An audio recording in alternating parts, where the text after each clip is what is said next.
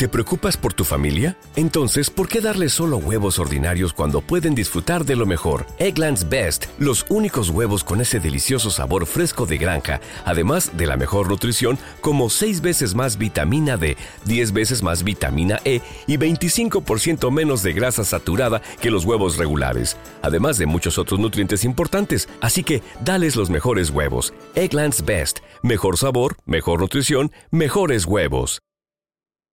Enjoy all your favorite sports like never before at BetMGM. Sign up using code CHAMPION and your first wager is risk free up to $1,000. Visit BetMGM.com for terms and conditions. 21 years of age or older to wager. Virginia only. New customer offer. All promotions are subject to qualification and eligibility requirements. Rewards issued as non withdrawable free bets or site credit. Free bets expire seven days from issuance. Please gamble responsibly. Gambling problem? Call 1 888 532 3500. Hoy con nosotros un disco que hizo del punk un género digerible para las masas. Comencemos.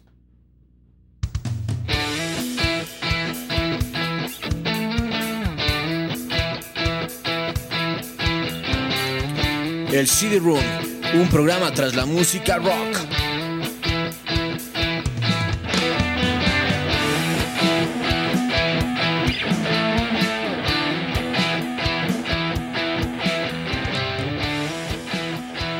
Hola con todos, mi nombre es Kai Menéndez. Y mi nombre es Víctor Caicedo y les damos la bienvenida a un capítulo más de El CD Room. Kai, ¿cómo estás? ¿Cómo te va? Bien, bien, bien, súper chévere. Hoy con el Dookie de los Green Day. Este disco también que salió a mediados de los 90, la publicación fue el primero de febrero de 1994, la grabación se hizo entre septiembre y octubre de 1993, géneros pop punk y punk rock le, le- está clasificado ¿no? por la discográfica Reprise Record y el productor eh, Rob Cavallo. Ajá. Eh, punk rock, ¿no es cierto? Y Ah, pop rock también, ¿no? Pop y punk. música alternativa también. Ya no entra esto dentro del grunge, ¿no? No, Es- no, no, Estamos en medio de. mm, Bueno, estamos iniciando más bien 1994 con los Green Day. Y al poco tiempo de que salió el disco, como tú dijiste, esto salió el primero de febrero. Al poco tiempo eh, se suicidaría el líder de Nirvana, Kurt Cobain. Ah, sí, claro. Dando también un poco un fin al grunge y también apareciendo los Green Day con el punk rock para poner, posesionarle fuerte como nunca antes había estado el punk, ¿no? Claro, por supuesto, sí. Bueno, ya también en este mismo año, eh, ¿cómo se llama? Los Offspring también hicieron algo, sacaron su disco también el Smash, entonces ya por ahí se estaba como que posicionando un poquito el género, ¿no? Ambos, ambos grupos, bien mencionas a The Offspring como eh, unos de los máximos exponentes y coincidencialmente lanzan los discos eh, casi, eh, bueno, bastante seguidos, los dos en 1994, eh, Green Day el primero de febrero y como hicimos en el capítulo de The Offspring, que el disco Smash, el... Eso fue el 8 de abril de El 8 de 1994, abril, justo sí. cuando se supo eh, la noticia sobre la muerte de Kurt Cobain. Entonces, sí, sí, sí. pasó también, obviamente, un golpe fuerte para, para la gente, para los que gustaban el rock, para los jóvenes de ese momento, pero la vida seguía y también pasó esto. ¿Qué sigue? ¿Qué más hay? ¿Qué La- viene? La música también seguía. Ajá, y aparecen eh, los Green Day y los Off- The Offspring también, ¿no? Eh, una vez más tenemos aquí el disco, este disco eh, es mío, aquí está el Duki, vamos a poner el Sí. de fondo para que nos acompañe. ¿Recién compradito? o- No, no, compré hace algunos años. eh, de, de adolescente no tengo ningún disco. No me Ya. queda ninguno, digamos. Ah. Eh, pero eh, este disco lo compré ya hace algún tiempo por internet y me gusta tenerlo dentro de mi colección porque era uno de mis, de mis favoritos. eh. Una, una portada chévere, vamos a conversar sobre la portada y, y el disco que, que tiene eh, unas canciones muy poderosas. Así que voy a poner para que vayamos escuchando de fondo mientras conversamos sobre este disco, Cae. Sí, muy bueno, muy bueno realmente el disco. Los integrantes eh, de Green Day son Billy Joe Armstrong, Mike Drink y Tri Cool en la batería, ¿no? Rob Caballo, como lo comentamos, fue el productor eh, y, básicamente Rob Caballo, más que también como productor, él fue el responsable de que Green Day llegue a firmar con Repress Record, ¿no? Eh, Green Day estaba perteneciendo a, una, a un sello independiente este porque ellos se movían mucho en esta en esta área de San Francisco de California y todo pero solo pero todo como que en la en la parte underground del punk no y ya y ya este con su disco anterior el Kerplan ya habían vendido una cantidad significativa de discos y realmente las disqueras, los representantes, eh, agentes y todo de muchas disqueras se lo estaban peleando ya los Green Day, ¿no? Ajá. Eh, ellos eh, bueno, igual que, que, The Offspring era su tercer disco, ¿no? Cuando sacaron Claro. el Smash. Sí. Para los Green Day también era su tercer disco. Su tercer disco. Ellos bastante jóvenes, los, los Green Day, los tres miembros que mencionaste, tenían 21 años al momento del lanzamiento del disco. Bastante jóvenes, Chamazos, ¿no? Mm. claro. Y además, como digo, era su tercer disco. Ya tenían los otros dos discos. Parece que lo hicieron cuando tenían igual 19 años, 20 años. Y ahora sacaron este disco. Entonces estuvieron trabajando, moviéndose bastante, eh, perfeccionándose, mejorando. Eh, de hecho, el disco anterior, no sé si has escuchado algo del disco anterior. Sí, sí, sí, un poco, un poco escuché el, el, el, el Kepler, pero sí tiene, sí tiene un sonido distinto, ¿no? Eh, bueno, es que ese, ese era de, de- de sello independiente, como Claro. lo mencionaste. Esto ya es de un sello grande, entonces ya hay una producción más elaborada, ya hay más trabajo, mejor, eh, mejores herramientas para producir un disco de mejor calidad. Y eso lo puedes apreciar claramente porque en el disco anterior aparece el tema Welcome to, ¿cómo es? Exacto. Perdón, Eh, Welcome, to, Paradise. Sí, Welcome to Paradise. Eh, y aparece también este disco. Entonces ahí sónicamente, en el sonido, puedes darte cuenta de, la diferencia. Sí, sí, sí, sí. Eso justamente yo lo estaba escuchando porque sí me pareció bastante particular que hayan puesto una canción, la misma canción, porque ni siquiera es un cover distinto, ni siquiera es que le hacen un arreglo, tal vez un poquito la voz en cierta parte del precoro, me parece que le hacen alguna, algún, algún arreglo distinto, pero de ahí es la misma canción, la misma base, los mismos arreglos, pero tiene un sonido súper distinto lo que fue en el Kerbland que lo que ya es en el Duki, ¿no? Yo entiendo que también ahí hay mucho tema de, de masterización, puede ser, o mezcla. Sí, sí, Masterización más sí, que nada, y- creo, ¿no? sí, de, de estudio, de productor, Estudio. todo. Sí, Sí. sí, pero sí se escucha súper. A ver, chévere. pongamos, transportémonos, pongámonos en el contexto de 1994.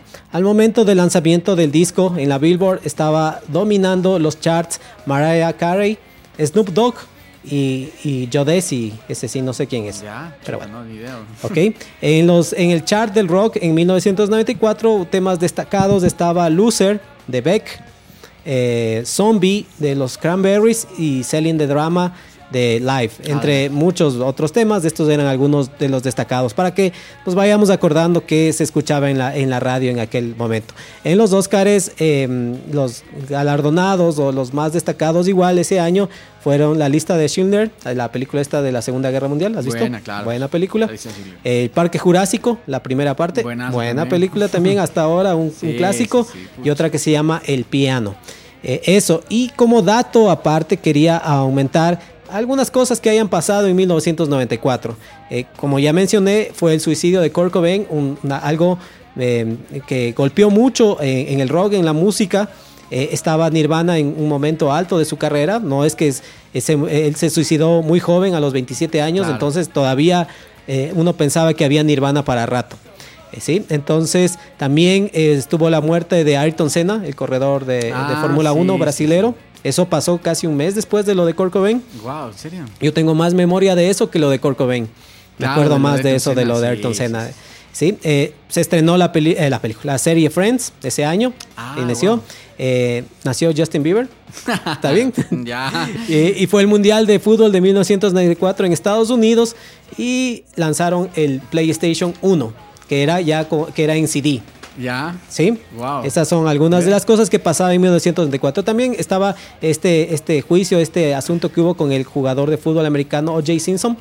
Ya. ¿sí? Sí, sí, Entonces, esas son algunas de las cosas que sucedieron en 1994. Oye, 1994 eh, fue un año súper, súper importante, ¿no? O sea, no solo por eso, también el, el tema de la música, sí salieron algunos otros discos bastante importantes, ¿no? 94, 95, que sí le han dado un tema súper importante al rock.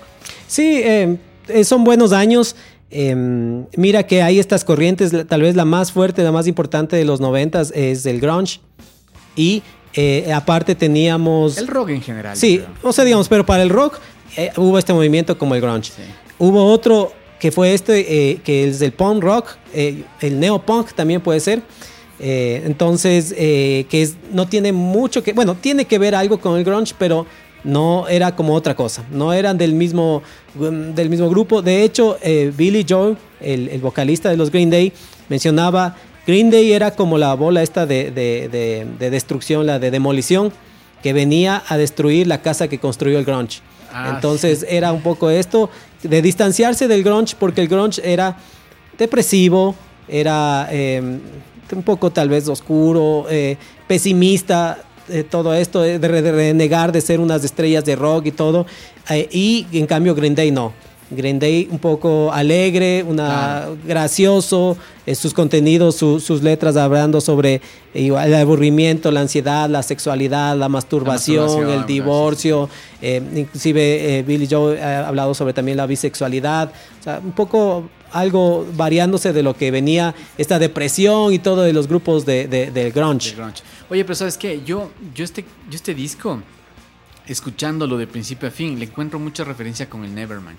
No sé por qué, creo que en tema de sonido, producción, incluso, eh, no sé, algunos temas, por ejemplo, aquí hay un tema que a mí me encanta que se llama Food, que igual empieza con la guitarra, con la guitarra acústica, más o menos, y se me hace mucha referencia a lo que era, por ejemplo, Something in the Way, en el, en el, en Nevermind, ¿no? O sea, que empieza con una guitarra de palo así, y es casi toda la...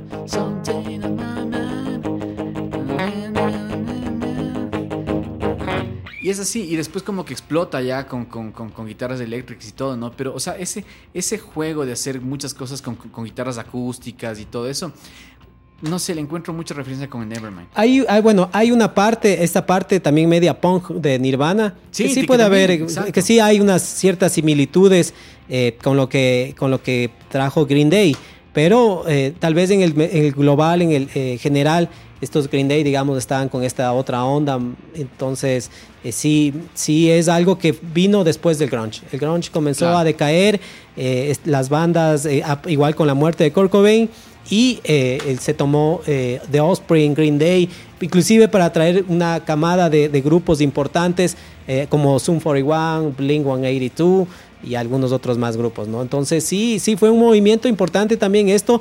Este, este que a los ponqueros, digamos, a la gente que realmente gustaba el punk, no sé, los No Sex Pistols, mucho, The Clash, claro. no les gustaba porque esto ya estaba muy comercial. Exacto. Y, el, y, y esto también lo dijeron los eh, Offspring, dijimos en el capítulo de ellos, de que, eh, de que tuvieron problemas con la gente que le gustaba el punk, de que ellos, en cierta forma, inclusive los Green Day, digamos, se vendieron. Ellos Claro. tenían el sello independiente, sus dos primeros discos, y debido al éxito del Kerplunk, se llama, ¿no? El disco. Sí, Kaplan. Eh, eh, este disco tiene éxito y le ponen el ojo las disqueras. Como mencionaste a Rolf Cavallo, él, él fue el productor, que era muy joven, y esto hizo que también haya click, digamos, con los, con, con los Green Day. Y él tenía 30 años, eh, Rolf Cavallo, Ah, cuando, sí. cuando hicieron el. el- eh, cuando produjo el disco. Entonces él ha, pro- eh, ha- trabajado con My Chemical Romance, Paramore, Go Go Dolls, mira, grupos medios un poco de, de esa onda, ¿no? Y también con Fleetwood Mac, entre algunos otros. Pero eh, ellos eh, se sintieron identificados, un- hubo una buena relación con, con Rob y eh, trabajaron el disco con la disquera, con Reprise, ¿no? Es la, la, Sí, la disquera que hace este disco. Ellos, eh, ellos estaban anteriormente con, con- con un sello independiente que se llamaba eh, que, que se llama Lookout Records y muchas de estas bandas del punk que se manejaban en la parte super under y todo tocaban en un bar bastante importante y que se llama el, el- el Gilman Street que queda por allá por el área de San Francisco me parece que es entonces este cuando ellos ya llegan a firmar con Reprise Record, este, chuta, bueno, sí causó una furia más que nada de todos los fans más acérrimos al punk en ese, en ese momento que incluso en el, en, en el Gilman Street ellos ponían eh, hay que matar a Green Day o fuera Green Day y cosas así porque, porque realmente los odiaban. Claro, vendido, entiendo que, que tienen como un poco prohibida la entrada o, a- o- no le, eh, a Les que votaron. regresen allá, digamos. exactamente. Eh, sí lo tomaron mal. Eh, Green Day comenzó a ser, comenzaron a ser muy grandes en estas partes como independientes, se movieron mucho, eh, tocaron en muchos sitios. Entonces ellos sentían como una pertenencia. Al rato que Green Day aparece y les dice que inclusive al, al fundador de Gilman, de 924 Gilman Street, este lugar que, que tú mencionas, eh, también él estaba involucrado en esto de la producción, de sacar los primeros discos. Eh, no, le, no le mencionaron, digamos, en un principio de este acuerdo, cuando ellos ya hicieron un acuerdo con esta disquera grande y sí sintieron un poco, sintió un poco como, como que sí le... Desplazado, tal vez, Exactamente, sí. entonces tal vez todo esto hizo que, que no lo tomen bien eh, la gente que conocía a los Green Day, los, los fans originales, y que ellos se terminaron vendiendo, como mencioné, a, a una disquera grande, que eh, eh, Billy Joe dijo, sí, si ese era el siguiente paso, eso es lo que había que seguir, Claro. había que hacerlo. Pasaba que la disquera anterior con Lookout ya no tal vez tenía la capacidad. Los otros discos vendieron creo que cada uno como 50 mil copias. El último, el último específicamente, el Kerbland, ese vendió como más de 50 mil copias. Entonces, para un sello independiente ya era bastante importante. Claro, o sea, ya no había capacidad para gestionar, para tener los discos, para, o sea, todo lo que eh, se movía. Entonces ellos vieron de que iba creciendo. O sea, ellos tal vez sabían la calidad del material que tenían. Entonces sí, sí hizo que, acepten crecer sin importar un poco lo que venía, ¿no? Eh, sobre los músicos, Billy Joe Armstrong, gran guitarrista, un, cantante que no es que forza la voz para cantar, no, no es que, grita. Yo creo que como él canta, puede cantar hasta los 80 años, porque al rato de cantar no. está forzando, no hace mucho, pareciera que no hiciera mucho trabajo, o sea, entonces eh, le, hace algo más, más natural, más suave. Entonces yo creo que él no tendría problemas para seguir cantando sus canciones, porque todo esto es hasta parece como mm, no gritado, digamos, ¿no? Eso es, ese es un poco el estilo que él ha tenido al rato de cantar en estos, en estos discos iniciales. Sabes que también es, es, bastante particular de Billy Joe. Eh, yo recuerdo que él siempre se colgaba la guitarra bien abajo, pero bien abajo. Eh, y yo tenía mucha referencia de eso porque yo les tiraba también a, la, correa de la guitarra para, para, ponérmela, pero bien abajo, porque el man tocaba siempre así. Y tocaba así, hasta medio encorvado, porque, porque, porque la guitarra está súper abajo. Uno podría pensar, bueno, que tocar la música, música punk es, es fácil, digamos, ¿no? son pocos acordes, son el power chord, que son presionar dos, tres dedos nada más, no un acorde completo en la guitarra. Entonces tiene su cierta facilidad. Alguna vez conversamos que si es que quiere alguien un poco aprender a empezar a tocar la guitarra eléctrica, puede empezar por grupos como Nirvana, Offspring, inclusive Green Day. Sí, sí, lo que sí le veo a Billy Joe es que era un guitarrista bastante rítmico. Muy rítmico, muy, muy, mucho poder, digamos, al rato de, hacer la, rítmica. Veía alguna presentación de estos años de lanzamiento, como bien tú mencionas, la guitarra bien abajo, él tocando y sin ver. Casi no regresa a ver a la guitarra ah, para, los cambios de, de, donde va las notas, ratos, da un golpe de vista y sigue tocando. Y, entonces, eh, aunque es algo sencillo, él lo dominaba muy bien. Claro. Inclusive en la grabación del disco, ellos a esta onda de, de grupos punk de hacerlo rápido, de grabar rápido, no pasar mucho tiempo en el estudio. En los dos discos anteriores que mencionamos también decía, eh, se mencionaba que se grabaron cuatro días, o sea, pocos días de entrar al estudio, tocar. Aquí se demoraron un poco más, eh, pero por decir entiendo que las, las guitarras casi una sola toma manda, se tocaba Billy Joe.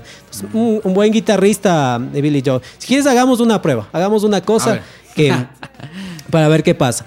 A ver, bueno, estás ahí sentado. Pero, ¿qué tal? Párate y bájate la guitarra bastante. Y, hagamos algo tipo. Es que yo sí soy así, loco. Yo sí me... Bueno, ahorita está bastante subido, pero sí, pero yo le bajaba. Pero bájale, bájale a lo Billy Joe. y, y, por ejemplo, un tema que es súper rítmico, eh, que inclusive hicimos el promocional con ese tema con Basket Case, eh, es, es, debe tener su complejidad. Yo sé que tú con un par de ensayos ya lo, lo, tienes, pero, pero tiene su. Claro, él tocaba súper bajo. Y tocaba medio, medio encorvado. Claro, de lo bajo que está, ¿no? Entonces, o sea, claro, tiene su...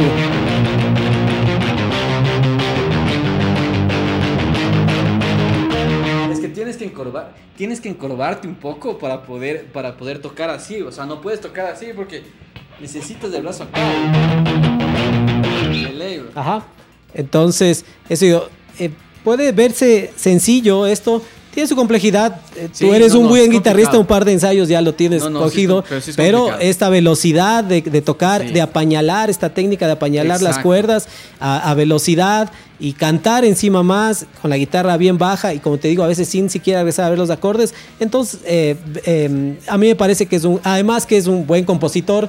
hace temas muy, muy, muy, muy pegajosos, digamos, muy eh, agradables, muy pop. Muy pop, exactamente. Y, esa, es, la palabra. Es un, o sea, hace temas muy pop, les mete sus, sus, sus, ¿cómo se llama? Su distorsión por ahí y le hace un tema punk, pop punk. Eso es lo que es Green Day. Eh, parte de la clave de, Green Day es saber manejar esta parte del pop, ¿no es cierto? Esto hace que sea más agradable, que, que, le hayan puesto el ojo, obviamente, la disquera, que haya podido tener la rotación en NTV y todo esto. Esta es, la, esta es un poco la clave, que con el paso de los años, con el paso de los discos Green Day, se ha ido un poco más hacia el pop. y esto eh, también les ha traído una vigencia. Green Day, es, ellos hasta ahora están tocando, inclusive con, con, esta reactivación de los conciertos, entiendo que también van a estar con algunas presentaciones ya. ya. Entonces el grupo se mantiene, están los miembros originales, Mike Dearn, que tiene eh, un fanático como tú de, de Star Wars, eh, ah, que sí. toca el bajo. Tiene un sonido que me gusta mucho del bajo. Siempre me gustó excelente, ese bajo brillante, excelente. así, notorio. Oye, pero verás, un poquito, o sea, antes, antes de pasar a los, a, los otros miembros, en el tema de la composición, por ejemplo, yo le estaba viendo y solo, solo, solo chequeándole unas pocas canciones. Son canciones súper frescas que se mueven casi siempre en unos tres acordes. Por ejemplo, verás, este es, este es Chomp. ¿Cómo es?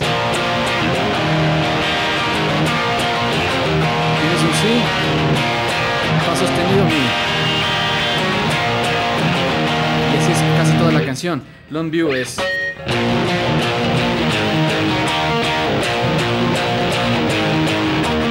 Tres acordes. Eh, Welcome to the Paradise es. Tres acordes.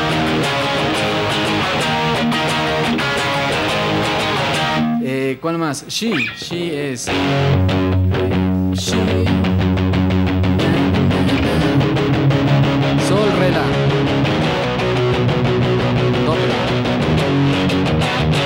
Casi, o sea, muchas canciones tienen eso. Simplemente son tres acordes, pero lo interesante es que, o sea, por más de que sea fácil y sea algo sencillo, tal vez solamente con tres acordes o con tres notas, pero, pero que puedas hacer tantos cambios, tantas melodías, que se te ocurran tantas cosas, a mí me parece súper ah, creativo. O sea, hay creativo. mucha creatividad, dices, pocos, bueno. pocos elementos, pocos recursos y con eso eh, hacer algo creativo. Exacto. Eh, o sea, tener muchas ideas, eh, hace muchas cosas con el bajo, se queda con la batería, muchas paradas, muchos cortes. Exacto. todas estas cosas le da esta variedad para que tampoco sea como Muy monótono, aburrido, digamos, no exacto, se vuelva aburrido. Como dije, Mike Tint, que toca el bajo eh, tiene un sonido chévere, se acopla Super bien con, con Tricool. Ya sabemos que la clave en las bandas es que hay una base sólida sí. y esto el bajo y la batería lo hacen muy bien. Eso te iba a comentar. Realmente a mí también algo que me parece clave de los Green Day es la base de bajo y batería que tienen. Es increíble realmente. El bajo hace cosas, no simplemente acompaña, sino hace muchísimas otras cosas más. Eh, o sea, juega bastantísimo con, con, con las notas, ¿no? Para, para, poderle dar una frescura a la canción y que no se mantenga siempre siempre en lo mismo, porque si no tal vez tengamos un disco muy muy monótono que tú le escuches de la primera a la última canción muy parecidas, porque son notas muy muy sencillas y muy similares, casi todas están en mi, re, la, do, sol, por ahí está casi todo. A, aparte de. Como de, los Foo Fighters. aparte de, de, de, lo de Mike Dearn que le hace eh, los coros, armoniza las voces con, también, con sí. Billy Joe y suena chévere. Tiene ese, ese también ese característico. Tree Cool, que es de, que es alemán, digamos, que nació en Alemania. Él eh, no se escucha mucho él sobre uno de los bateristas topes, pero a mí me parece un baterista brutal, espectacular. ¿no? Brutal, sí, sí, sí. ¿Sabes qué? Tree Cool, sí, este. Verás, eh, alguna vez eh, tú lo comentabas, ¿no? Creo que era en el capítulo de Nirvana, cuando recién estábamos empezando con estos capítulos, y era, y era que el baterista tiene que estar al servicio de la canción. Pero, por ejemplo, Tricul, yo creo que está en ese límite. O sea, el man está en el límite de que, de, que, de que te haces. Eh, te pones a lucir y sobresales sobre todas las cosas como baterista con tus, con tus cambios y con tus cosas. Pero el man está al límite. Es como que sabe justito en dónde parar porque si no también ya es como que le hace demasiado. Pero, claro, él, pero, él le mete, está bien, está. claro, le mete bastantes remates, bastantes cosas, sobre todo en, en Basket Case, es un tema, una claro. batería suena increíble. Y, y, él dice que le costó, llevó tiempo hasta aprender esto, esto que tú dices, que es como estar al servicio de la canción. Se me costó tiempo eh, esto de toca la canción, no toques el instrumento. Entonces el baterista tiene que estar en la idea de que está tocando la canción, porque el baterista al tener un instrumento tan fuerte, claro. que suena tan duro, eh, puede comerse al resto del grupo, ¿no? O sea, darse sus remates, sus platillazos y, y pasarse por encima del grupo. Pero el baterista es, es, esto que él dice, ¿no? Que tocar la canción más no el instrumento. Entonces se han acoplado bien los Green Day, sí, suenan súper poderoso. Y tienen eh, bastante discografía, los manes ya, pucha, tienen algunos discos. Y con estas mismas bases, con estas mismas cosas, jugando bastante, pues tío, o sea, un tipo bastante creativo, Bill Joe. Uh -huh. Parte de la producción que hablábamos, eh, pues, quisiera mencionar, bueno, esto fue grabado en Fantasy Studios, eh, donde se grabaron algunos discos, por decir el Supernatural de Santana o el Signos de Soda Stereo. Ya, ¿sí? ah, wow. Hay un, eh, en este, este estudio que está en- igual en California. Y es mezclado por Jerry Finn. Ah, sí. Es, es este, este técnico, este ingeniero de, mezcla, que también estuvo un poco empezando esto con, con los, con los Green Day. eh, y, este también fue un punto de, para que él des- despegue. Y em, muchos de los grupos que trabajaban con él se ponían muy. les gustaba mucho. Había, por ejemplo, Blink 182, Zoom 41, los mismos Osprey, Rancid, President of the United States of America, Bad Religion. Son algunas de las bandas que, que- que en las que trabajó él, a veces de productor, a veces de técnico de mezcla. Y que eso, por decir, eh, Blink 182 lo consideraba como un, un integrante más del grupo. De lo bien que se llevaba, era alguien que, que, que estaba ahí al servicio de los músicos, se necesitaban algo, se había que ir a traer comida, o sea, un, un tipazo, digamos, ¿no? Claro, y falleció, ¿no? Y, Ya. sí, claro, menciono porque en el 2008, eh, debido a una hemorragia intra- intracerebral e infarto masivo, fallece él. Me parece que tenía unos 39 años, 35 Ah, o joven, ¿en 30. Serio? No estoy eh, muy claro, joven todavía y, y falleció, pero alguien muy querido dentro del medio de, de- de estos grupos punk o neopunk eh, que, que traba- con el que trabajaba. Generalmente se movía entre estos grupos, pero era alguien muy querido y que fue el que mezcló el disco. Suena muy bien, Sí. suena poderoso. Excelente, este Eh, disco suena súper vigente. Oye, dime la verdad, pero vos, yo siempre admiré mucho la guitarra que tú tienes y la tienes hasta ahorita, la, la Epiphone, que le tienes con un montón de stickers. ¿Tiene algo que ver con, con, con Billy Joe, con, con, con el Dookie? Ah, a verás, esta guitarra voy a, voy a cogerle porque Enséñale, sí, porque esa, esa la tienes desde que estabas en el colegio. Esta guitarra, bueno, la guitarra que tiene Billy Joel, Billy Joel es una guitarra que, que él le llama Blue. Sí, sí. Ya, ese es el nombre que la guitarra, que es una, es una, ay, ¿cómo es? Espérate, está aquí el ¿No es. Fender? Eh, no es Fan- no es Fender, es una, eh, creo es Fernández de Stratocaster, Ya. si no estoy mal. Por aquí, ande, pero ya voy a ver el dato, por aquí tenía. Creo que es Fernández de Stratocaster. Entonces, es una marca de guitarras con un modelo Stratocaster. Entonces, a él le regalaron bastante joven, creo que tenía 10, 12 años cuando le dieron esta guitarra a él. Es una guitarra celeste. Sí, una Tú celeste. puedes ver fotos de él de niño que está con la guitarra totalmente celeste, sin pegar nada, digamos, ¿no? Entonces yo me acuerdo que cuando vi a los Green Day, eh, em, me llamó la atención esta guitarra de, de- de Billy Joe. Y cuando tuve una guitarra eh, que, me, que me regaló mi mamá, eh, yo hice lo mismo. Le pegué, le llené de stickers.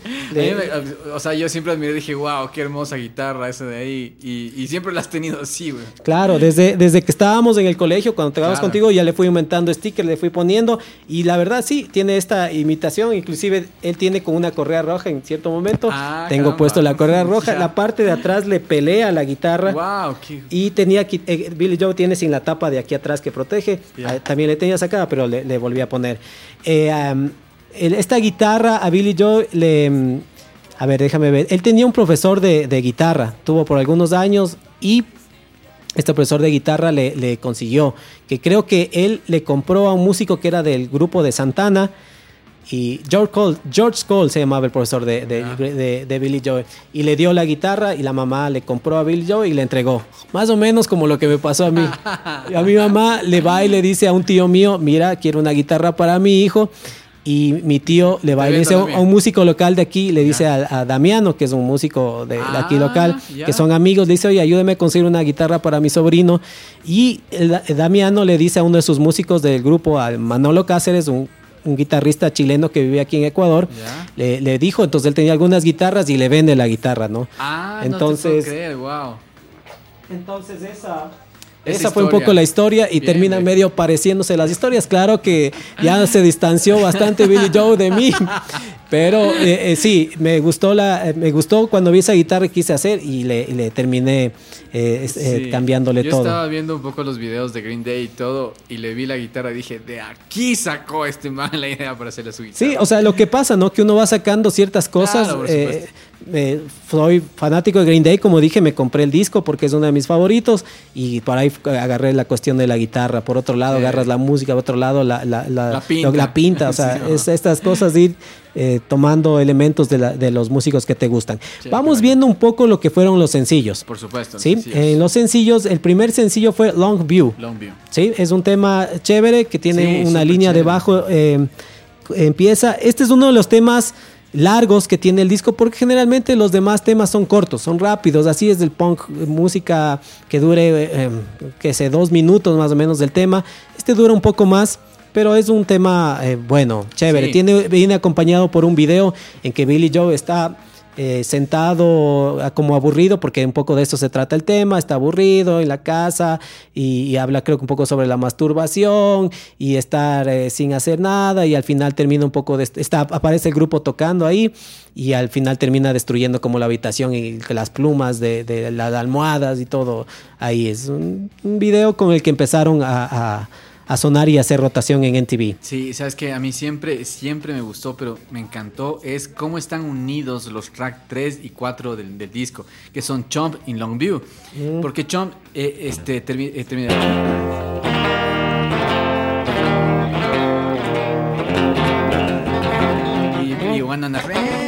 y la batería taca, taca, taca, y después y como y como que se acaba jump pero ya con el pa pa pam pa para pa pam pa pam pa pam pa pam y empieza Longview.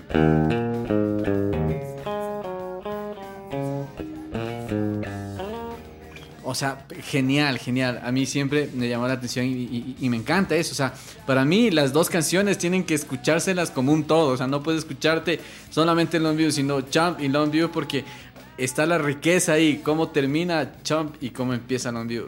Sí. Increíble. Este tema, eh, más bien, después de este tema, el siguiente sencillo fue este que mencionamos, que fue Welcome to Paradise, que está en el disco anterior de los Green Day.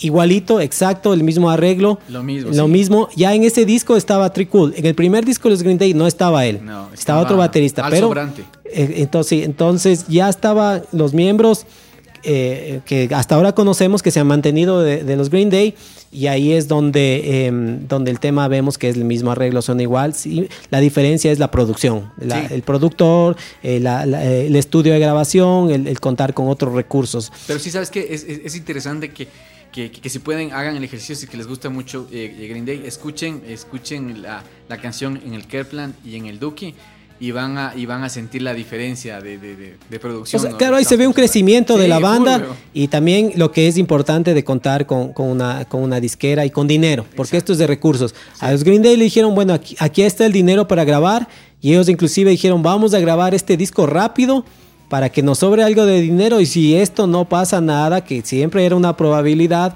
vamos a tener algo de dinero para la renta, para comer.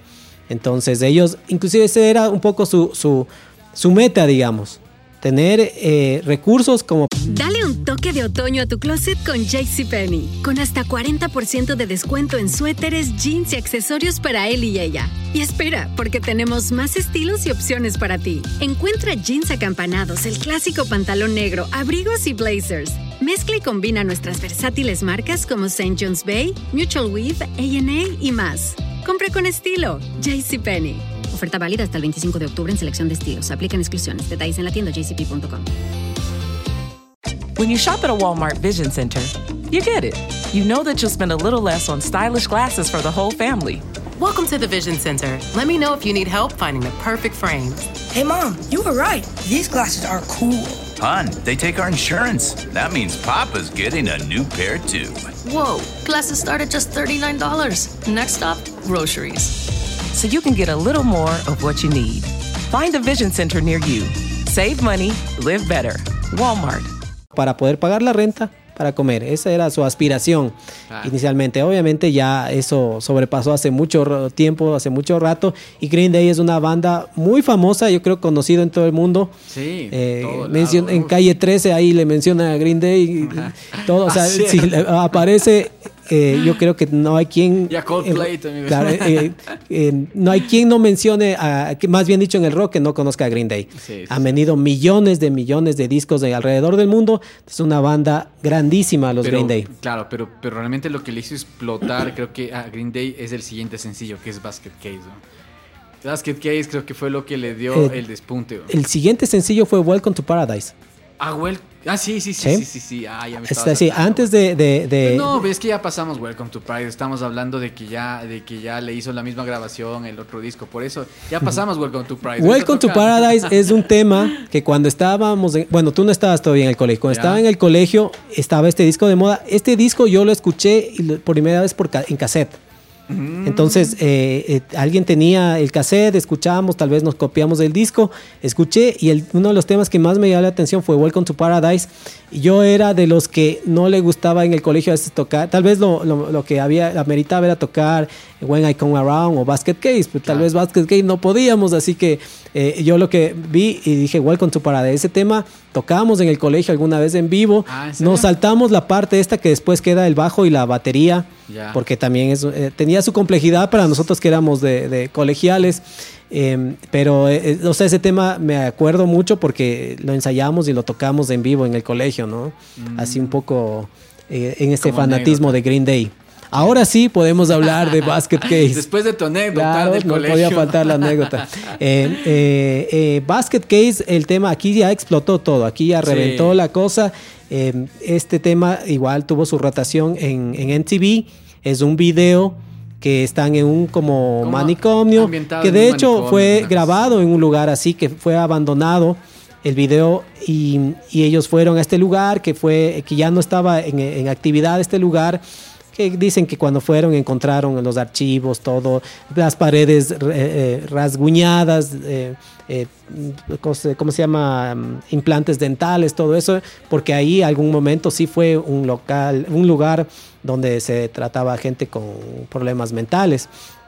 Entonces grabaron ahí el video, tiene, le hace un guiño, digamos, o tiene ciertas, em, ciertas referencias a la película Atrapado sin salida y a la película Brasil. Hay una máscara, no sé si es unas que son como de una, así como gordos y como ojos más asiáticos. Ya, ya, La- ya. Unas máscaras que usan ahí. Sí, en sí, esta película Brasil, creo es de los ochentas, ahí es esta máscara es de esta película. Mm. Entonces tiene como estas un poco referencias. Atrapados sin salida es una película con Jack Nicholson que está él en un manicomio, ¿no? Que es, viene a ser una revolución y él ahí dentro del manicomio. Son películas medias interesantes. Locas. Ajá, entonces Basket Case, este tema que también, ah, ya que para terminar de hablar del video, fue filmado en blanco y negro. Que tú le ves a colores, no sé si te llama la atención un poco la coloración del video. Es como que bastante, o sea, Saturados ¿no los colores, Sí, ¿no? sí, exacto. Entonces es porque es pintado, eh, pintado después. Entonces el, el video fue pintado. Es un trabajo largo. En algunas referencias decía que Mike Tiern tuvo que ver en eso. Yo no sé porque es un trabajo larguísimo. Eh, cada segundo tiene más o menos entre 24 y 30 cuadros.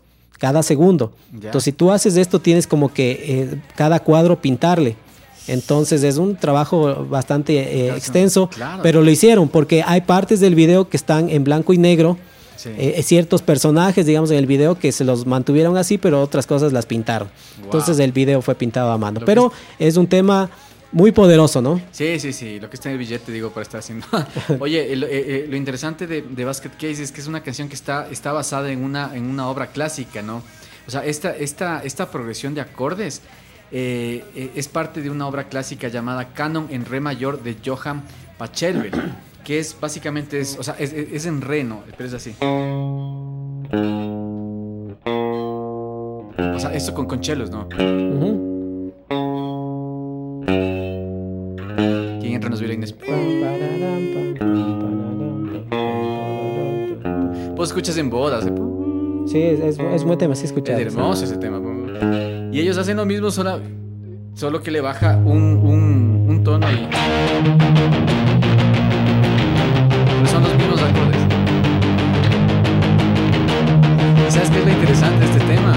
Es que, o sea, todo es con el sonido apagado de la guitarra, haciéndole así palmuting y, y todo, eh, eh, o sea, y todo para abajo, ¿no? O sea, no es que. sino que.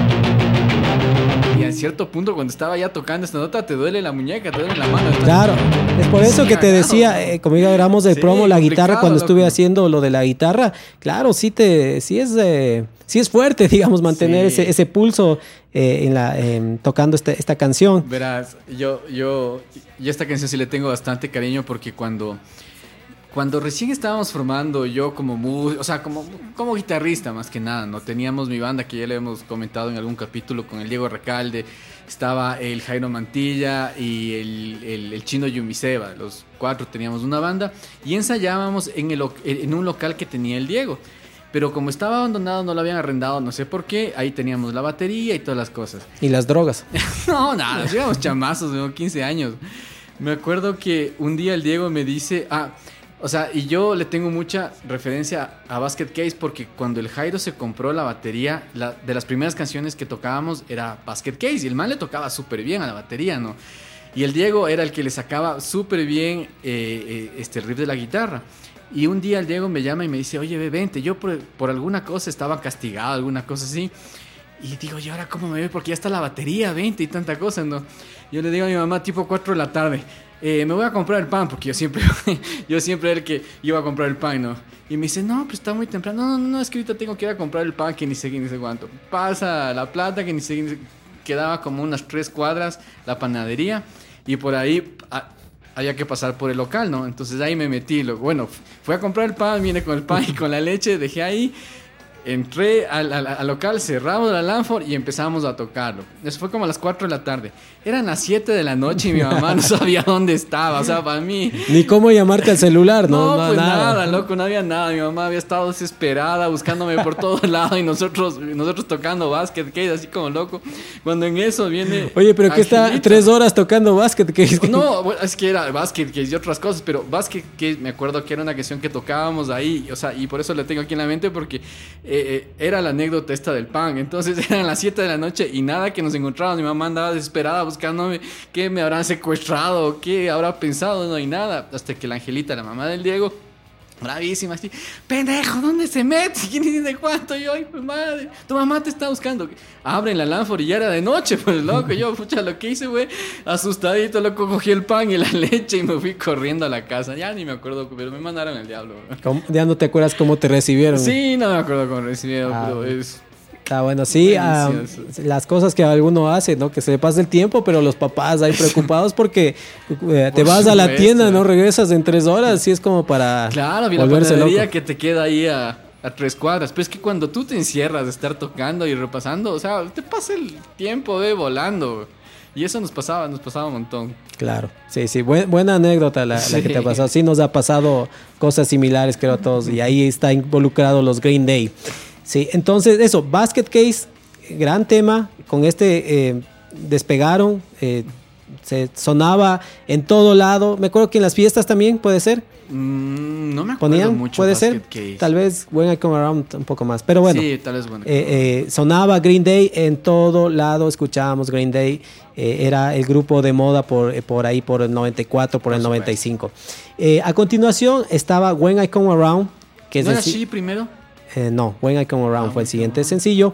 Eh, este tema también que es de este video que están ellos caminando por la ciudad, me parece por San Francisco, están caminando, están pasando algunas cosas en las ventanas y se terminan como un poco regresando la historia al mismo sitio donde empezó.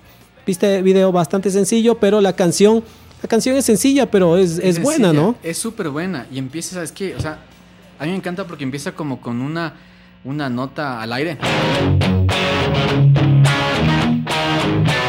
Sea, ese- ¿Y sabes qué me pasaba con esto? Y es que, no sé si es que te, si es que te ha pasado con, con muchas canciones, que tienen unos intros o unas partes de las canciones tan poderosas, tan impresionantes, que tú lo que haces cuando estás escuchando esa canción es darle vuelta otra vez y darle vuelta otra vez, porque quieres escuchar solo esa parte. Eso me pasaba con Come Around. Quería escuchar el intro y, y ya pasaba un poco y le ponía otra vez porque me encantaba el... O sea, cómo Claro, son esos detalles que Esos podría no empezar con eso, ¿no? Puede Exacto. empezar directamente, pero esos detalles que a veces tienen son los que marcan la diferencia. Sí, uf, los que full, full, los full, que los que te atrapan de alguna u otra manera. Por ejemplo, no, no sé si claro, no un detalle pre- pre- que lo haya pensado Billy Joe, pero ahí sale en una con una camiseta a rayas, Ya. eh, camiseta a rayas que a raíz de este video mu- eh, pasó lo que pasa con otros grupos, que este eh, se volvió como famosa y todo el mundo quería tener esta, esta camiseta, digamos, esta, esta, sí, sí, es- sí. esta ropa como, como la usó en el video Billy Joe. Entonces sí, es una, es una canción buena. Eh, eh, los Green Day después de un tiempo y hasta tiempos actuales eh, eh, tocan con otro guitarrista que en un cierto momento fue considerado como miembro de la banda, después no, que es un amigo de, de- desde principios, digamos, Green Day, que se llama Jack- Jason White. Eh, este guitarrista, no sé si has visto a Green Day tocar en presentaciones de eh, actualmente, no. digamos, ahí tienen otro guitarrista. Ah, no, no, no. no Entonces es de él, es Jason White. Que, y Jason White sale en el video. Si te acuerdas del video, hay un momento que sale este, este chico con su novia, que inclusive se están besando en el video. Es él, es él, este, el que después de algún tiempo fue el guitarrista de, de, de- de los de, de soporte de en vivo de los Green Day. Entonces por ahí aparece el señor Jason White. Mm, Eso de ya, ya el, este, este tema tiene un solo súper sencillo. Ah, Eh, sí. eh, Billy Joe no es de meter solos en las No, canciones. De hecho, me parece que podemos decir que no hay ningún solo a partir, a- aparte de este. Se- Súper sencillo, súper básico, Sí, digamos, sí. pero no es un guitarrista de hacer solos, pero eh, para guitarra rítmica clase A. Es que es punk, ¿no? El punk, Ajá. el punk no tiene mucho, mucho tema de solos ni nada. Ya, sino por eso yo, esta- tal vez este tema es como este solo, ¿no? Es el Exacto, único, sí, el, el único. solo. Ahí sí podemos empezar a entrar con She, que fue el último sencillo. De los sencillos, este fue uno el que no tuvo video. Este no, no tuvo video. Y Welcome to Paradise me parece que tiene en cambio solo un video en, en vivo. Y sí, que son como tomas en vivo. Ajá, y de ahí los demás sí son videos producidos y She que no tampoco tuvo video.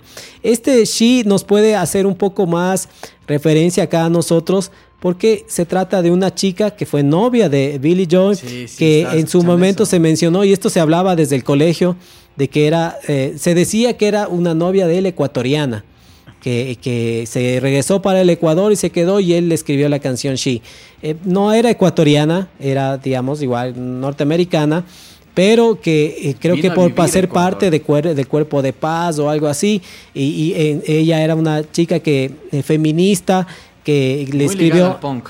¿Cómo? Muy ligada, muy ligada al punk ella también, ¿no? Sí, sí, sí, a este movimiento que, que llegó el punto en que, bueno, le escribió un poema, algo así, que se llamaba She a Billy Joe, y él en respuesta le escribió la canción.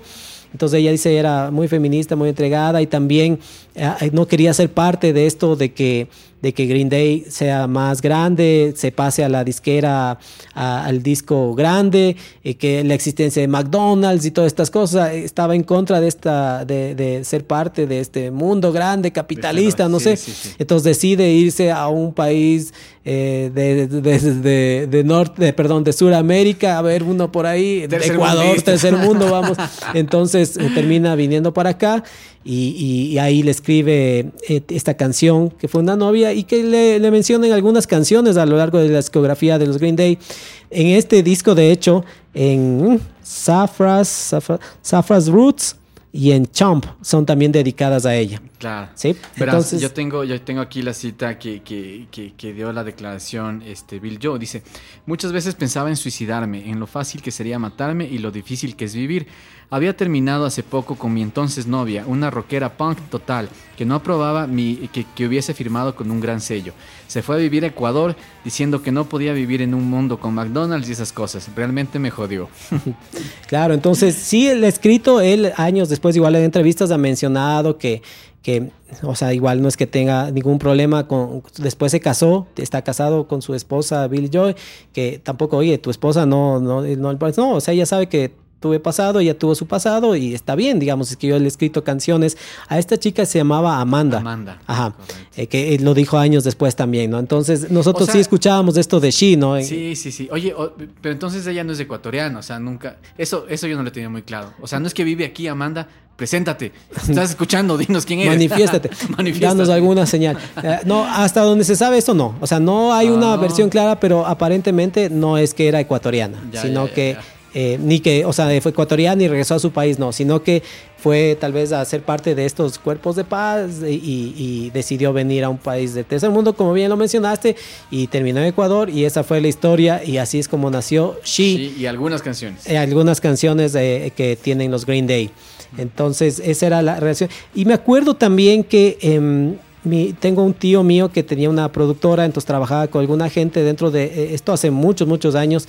Era un, un cubano que trabajaba, creo que era parte del diseño de producción, que decía que, si no estoy mal, el hijo de él, creo que era staff de los Green Day.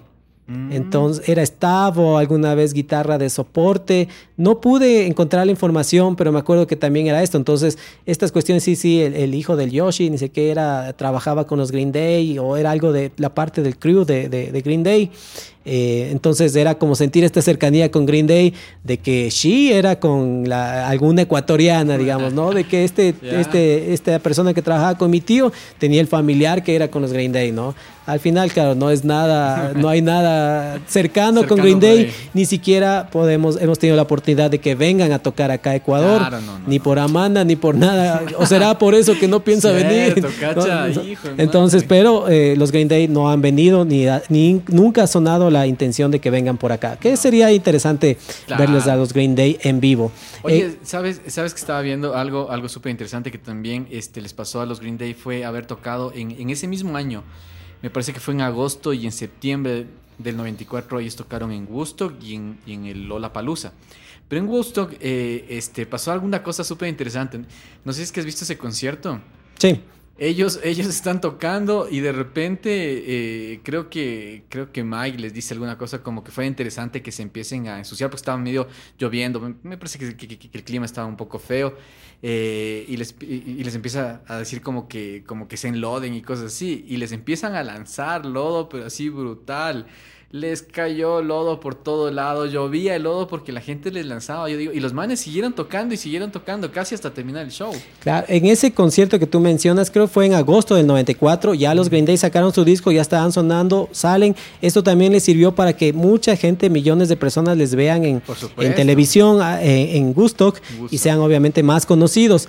Eh, este, este, este concierto resultó que el clima no acompañó, esto fue eh, en el estado de Nueva York y eh, eh, las condiciones climáticas comenzó a caer, la gente estaba enlodada, estaba mojada, salieron a tocar los Green Day y, y pasó esto que la gente comenzó a lanzar. Sí hubo una incomodidad que sintieron los Green Day por esta situación Claro. de estar en Si esta. hasta en la cabeza le, le cayó a Claro, Billy hay una, una toma que coge con la mano y se pone en la boca. Le dan inclusive uno en, uno en la, En la guitarra, guitarra. Que después hizo que la, este micrófono que tenía lo cambie y lo puso el original. Que, o sea, algunas cosas que pasaron por, por, por este, este concierto que inclusive se terminan saliendo y se van porque sí estaban como y se como un poco como que se peleaba con la audiencia Billy Joe Claro, ya después, es que, es que, imagínate, o sea, si es que te están lanzando, bueno, yo creo que ahorita cualquier grupo, si es que te empiezan a abuchar o estar lanzando alguna cosa al escenario, lo primero que haces es dejar de tocar y te vas. Pero los manes siguieron tocando, siguieron tocando y después se acostaban en, en- en- en, este, con el piso, se ensuciaban también y todo, o sea, fue... Ya el último fue un desmadre total porque incluso eh, la gente ya empezó a subirse al, al escenario y al último, eh, como ya estaban todos enlodados y todo, un guardia de seguridad parece co- como que le confunde a Mike y, y le da un puñete y le rompe dos dientes. bro. O sea, sí, eh, ya saliendo ellos del escenario, o sea, ya supongo se descolgó el bajo, la guitarra, van saliendo. Entonces, como estaba esta gente que se subía, es- le agarran a él y por botarle, no, lo que pasa es que se da contra uno de los monitores y se golpea, creo, el brazo Ah, no es que le golpeado. pega un puñete. no, no, entiendo que le, se va y se cae contra los monitores, eh, que tuvo que irse a arreglar los dientes porque se le rompieron, el brazo también, o sea, le, le tuvo este, este incidente al, al- que al siguiente día tuvo que ir al hospital, digamos, por, por este concierto. Es una locura total. Es una locura. O sea, yo sí les recomiendo que vean si es que les gusta Green Day. eh, está en YouTube el, el- el concierto, ¿no? Y más o menos a partir del minuto 20 es donde empieza el desmadre total, güey. Son solo como 30 minutos, ¿no? Del concierto. Eh, este disco que ganó un Grammy en 1995 por Best Alternative Music Performance. O sea, es ganador de un Grammy, entonces eso era, eh, iban siendo grandes. Eh, Green Day tiene cuatro Grammys a lo largo de su historia, cuatro, cuatro, cinco, no, cuatro. Y, algo, y dos de esos son por mejor álbum de rock. O sea, eso es lo, el alcance que da. Yo, a mí siempre me ha parecido que Green Day ha hecho buenos discos. Por, em, Buenos discos, eh, sí. los discos que le siguieron también son buenos. Eh, American American, Idiot, Idiot, es buenísimo buenísimo, disco. eh, tiene súper buenas canciones. Oye, Entonces, pero sin embargo, creo que este es el disco que más ha vendido Green Day, ¿no? American Idiot es El- más. El American Idiot Sí. vendió más. Sí, junto al. Dookie son los, los de mayor éxito que, que tiene Green Day. Eh, sí, han, han seguido haciendo música eh, eh, y todavía eh, lanzaron inclusive en el 2020 otro disco. Acerca de la portada del disco, Este disco tiene una, es un dibujo, esto es hecho por Richie Butcher, eh, alguien de la zona de East Bay, de donde son ellos, de donde tocaban, donde se empezaron los Green Day y hace alusión a este lugar. Hay muchos lugares que se, que se, que se hacen referencia en, el, en la portada y también hay algunas diferencias, eh, perdón, referencias a músicos. O sea, hay gente de aquí, de, de East Bay, policía, uno que otra persona, que, que, son personajes de esta zona que obviamente nosotros no los conocemos, pero que son importantes eh, o fueron en ese momento para los Green Day. Está, por ejemplo, Angus Young de los de ACDC está en la posición como está en, eh, el disco Let There, Be Rock de ACDC. Tú ves eh, aquí cómo está él y te vas a, dar cuenta. Debajo de él, un poco más abajo, digamos, está Patti Smith, con la, como la portada que sale del disco Easter. Entonces está eh, eso de ahí. También está al lado izquierdo, está una como como, mujer, es la mujer que sale en el álbum debut de Black Sabbath. Ah, ya, ya. ¿sí? Y el disco ese de Black Sabbath, aquí está bien pequeñita la letra, dice, eh, está mencionando una frase que en traducción quiere decir que es de esto que está frente a mí. El disco, si tú escuchas el primer tema, eh, que se llama, inclusive Black Sabbath se llama creo el primer tema, el disco debut de Black Sabbath se llama Black Sabbath, el primer disco Black Sabbath empieza así con esta frase, ¿no? Mm. Que es esto que está frente a mí y es lo que está diciendo este, que es como un poco, inclusive se parece a Ozzy, pero es, vas a ver la portada, sí, es, también están está un cohete por acá arriba que dice Bad Year y tiene una frase, entonces... Hay algunos perros, algunos monos. Sí, hay, aquí dice de los Ramones en el disco Rocket to Russia, eh, to Russia. Está dentro del álbum, el arte del, álbum dice esto de Eat at Chu Wong. Hay un Elvis gordo también por aquí. Entonces hay algunas referencias, están unos monos, están estos aviones, un poco causó polémica el hecho de que estén estos aviones lanzando cohetes sobre los edificios, sobre las personas. Ahora con estos tiempos un poco más sensibles sería más complicado, ¿no? El hecho de que se vea esto. En ese momento sí hubo algo de, polémica, pero, pero no mucho, no, no, fue, no fue mucho lío. Eh, en la parte de atrás del disco, si no sé si has visto, si alguna vez viste, había aquí el, el Ernie de Plaza Sésamo. Ah, sí, lo quitaron. Ya no está, en este disco que yo tengo no, ah, está, Porque esto podía tener algunos problemas de copyright por eh, lo de Plaza Sésamo. Es un títere que está teniendo alguien ahí en el disco y en la parte de atrás del disco. Y eh, también porque había la confusión de que pensaban que era un disco para niños. Entonces cogían a alguien iba a una tienda, veía tal vez la portada, se le ve como dibujos, como sí, le da la vuelta y está el, Ernie de Plaza de Sésamo. entonces para, para los niños y te encuentras con la sorpresa de que está hablando de, de, masturbación. Exactamente. Entonces, para adolescentes mejor. Entonces, entonces eso de, disco. Em, la, la, la potencia que teníamos, que estábamos hablando de los Green Day, déjame ponerte por acá quiero que escuches un poco esto de aquí. Esto era, ¿no? Vamos a subir. Esta es la batería. La batería. Este es de Basket Case. Basket Case. Ese bateristazo, güey. Aquí está como esta introducción, ¿no? Bestia, brutal. Esa parte es increíble de Basket Case. Entonces ahí está lo como bajo y batería. Ah, este bajo. Oye, qué, qué, buenas líneas de bajo que hace este pan ahora. Claro, no es sencillo, ¿no? Tiene sus, sus detalles. No está quieto, digamos, ¿no? suena A ellos se les ve en el escenario súper, con súper energía, ¿no? Claro. Se mueven, no están quietos, saltan. Y Bill Joe como que tiembla así cuando canta. Claro, tiene como sus... la cabeza. Entonces, ese de Mira este y la guitarra. Ahí está más de unas guitarras grabadas. Sí.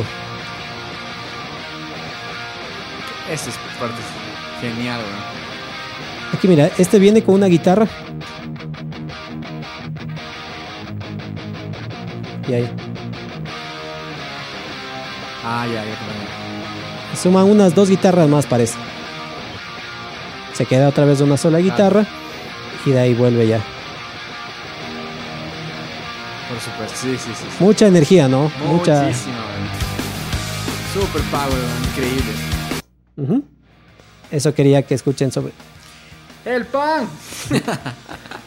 Anda, tráete pan cae, para tomar café al que acabemos el capítulo. Entonces, eso de, de, de este disco de los, de los Green Day, ¿no? Em, me acuerdo eso de haber visto el disco, tenía, tiene sus fotografías de la banda, bastante sencillo, tiene algunas ilustraciones adentro, chéveres, me, me gustaba, veía esto como dije en, el, en el que era el cassette y, y tenía todas estas ilustraciones eh, chéveres, sencillas. Oye, ahorita que comentas el tema de los cassettes, estaba, estaba conversando hace, hace unos días con un amigo que vive en, por allá en Los Ángeles y me estaba comentando que con el tema de la pandemia se ha repuntado full la venta de cassettes. ¿Por qué? ¿Qué tiene que ver eso? Eh, la pandemia, digamos. No sé, o sea, que a raíz de la pandemia empezaron a, a vender nuevamente este cassette de, de, muchas bandas y que incluso ya se está abriendo nuevamente esta tienda Tower Records. ¿Ah, sí? Sí. ¿Mm? Sí, justo eso nos estaba comentando y más por el tema de los cassettes y me imagino que también los vinilos, ¿no? Que también es algo que está despuntando. Uh -huh. Eso sobre el disco Dookie de los Green Day, este nombre Dookie que quiere decir como es un, como decir para en el caso de popó. los bebés como popó, el popó de bebé, Caca. que quisieran querían ponerle inclusive eh, Liquid Dookie. Liquid Dookie el nombre como y dijeron no eso está ya muy asqueroso. Ellos decían que este nombre lo pusieron porque al estar de gira, al no comer bien, eh, buena comida, tenían problemas estomacales, que la diarrea, entonces le pusieron el nombre de Dookie al disco. Que como digo, es un gran disco para escuchar, bueno, para, para tocar, para intentar tocar en la guitarra y también para escuchar toda la discografía de los Green Day. Sí, es, eh, es, una, es un buen disco, siempre catalogado como algo importante del punk. Sí, y también de la, de la música en general está, sí. está siempre bien rankeado y, y en consideración y es algo que siempre les recomendaremos escuchar estos discos, estos discos de rock y a estos Green Day que tienen eh, estos discos importantes. Tal vez les tengamos de vuelta por aquí a Green Day, ¿no? ¿Tú crees? Eh, puede ser, tal vez de American Idiot, que es un gran, un gran disco también. Sí. Puede ser otro de los discos que, que, tengamos. También ahí será si es que eh, nos escriben, nos dicen que mm, si les gustaría escuchar alguna otra cosa de los, de los Green Day. Eso es lo que les podemos contar en general, como les digo, escuchen, escuchen mucha música, escuchen rock, escuchen a los Green Day. Eh, ¿Algo que quieras decir, Cae, para despedirnos? No, nada, todo eso, este, en general, como les comentamos siempre, escuchen, eh, escuchen el disco más que nada, de principio a fin, como les digo, porque eh, principalmente las canciones Champ y Long View son unas canciones que tienen que escuchársele las dos canciones para que sientas el poder de todo esto. Ah, ¿no? ya sé. ¿Cuál es tu canción favorita del disco? Mi canción favorita, Food. Food, ¿ya? Qué buena que es esa canción. Después encanta, de Food, que es el, el, tema número 14 del disco, hay el tema escondido, que sí, estabas no. tú mencionando, que se llama All By Myself, que es eh, que lo canta Tricool. Exacto. Eh, sí, era también esta novedad de, de, las canciones escondidas y aparecía. ¿no? Vamos a hacer una salida entonces con el, con, con, con el tema escondido, ¿te parece? Ah, ¿Está bien? Sí, ah, bueno, por mencionar mi tema favorito. Um, me gustó siempre, como mencioné, por lo que tocamos Welcome to Paradise. Eh, bueno, los éxitos, sobre todo Basket Case, es un tema. No, es, es, increíble. Eh, de ahí también me gusta mucho, déjame ver dónde estaba el nombre. Creo que era Pulling Teeth. Pulling mm. Teeth, déjame ver, tema 5. Es excelente, a mí me encanta Food. O sea, me encanta esa canción. Perdón, me fui a. Ajá, Pulling Teeth es la número 6. Sí, este tema. Eh, buenísimo. Este es mi tema favorito. Sí, Pulling ah. Teeth. Ah, ya. Sí, sí. Este es bastante como Beatles, bastante sí, medio así. Beatles, medio Lennon tiene así una. Tiene así una melodía chévere. Ah, Ajá. Sí, es bueno, es bueno este tema, me gusta. Ese es mi tema favorito del disco. Tengo, y está ahí en el podio, pues está eh, Welcome to Paradise y um, Basket Case. Eso. Entonces despidámonos, Cae. Vamos a tomar café, anda a comprar el pan, la leche. Yo te acompaño para que no te desvíes, pero. Para que no me quede. Claro, para que lado. no te desaparezcas. Eso, entonces pongámosle un fondo para hacer las palabras de despedida. Ya, ahí va. Este programa es producido por Kai Menéndez y Víctor Caicedo. Corre la voz a tus amigos. Síguenos en las redes. Estamos Facebook, Instagram, eh, TikTok, YouTube eh, y en las plataformas de podcast como Spotify, Apple Podcast, Google Podcast. Nos pueden encontrar, nos búsquenos como el CD Room Podcast. Ahí encontrarán una variedad y muchos de los programas que ya hemos grabado. Estamos de hecho en nuestro programa número 20, así que tenemos 19 discos más que pueden escucharnos eh, y que les puede interesar sobre otras bandas eh, de los 90. Eh, los fragmentos de música reproducidos en este programa pertenecen a Green Day. Haz tu parte ahí cae entonces. Ya se acabó programa de hoy. Era del Duki por el CD Room. Si no lo escuchaste, estamos en YouTube y en Google Podcast y en Deezer también. Y en Deezer también.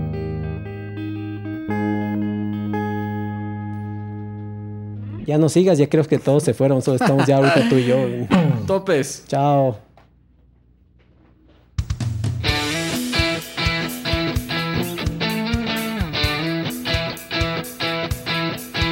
Más de la hora que. El CD Room, un programa tras la música rock.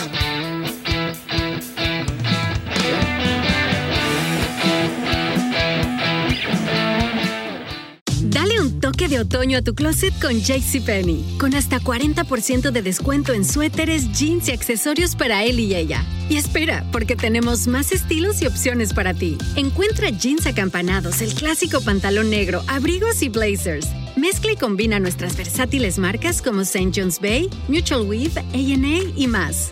Compra con estilo. JCPenney. Oferta válida hasta el 25 de octubre en selección de estilos. Aplican exclusiones. Detalles en la tienda jcp.com. When you shop at a Walmart Vision Center, you get it. You know that you'll spend a little less on stylish glasses for the whole family. Welcome to the Vision Center. Let me know if you need help finding the perfect frames. Hey, Mom, you were right. These glasses are cool. Hun, they take our insurance. That means Papa's getting a new pair too. Whoa, glasses start at just $39. Next stop, groceries. So you can get a little more of what you need. Find a Vision Center near you. Save money, live better. Walmart.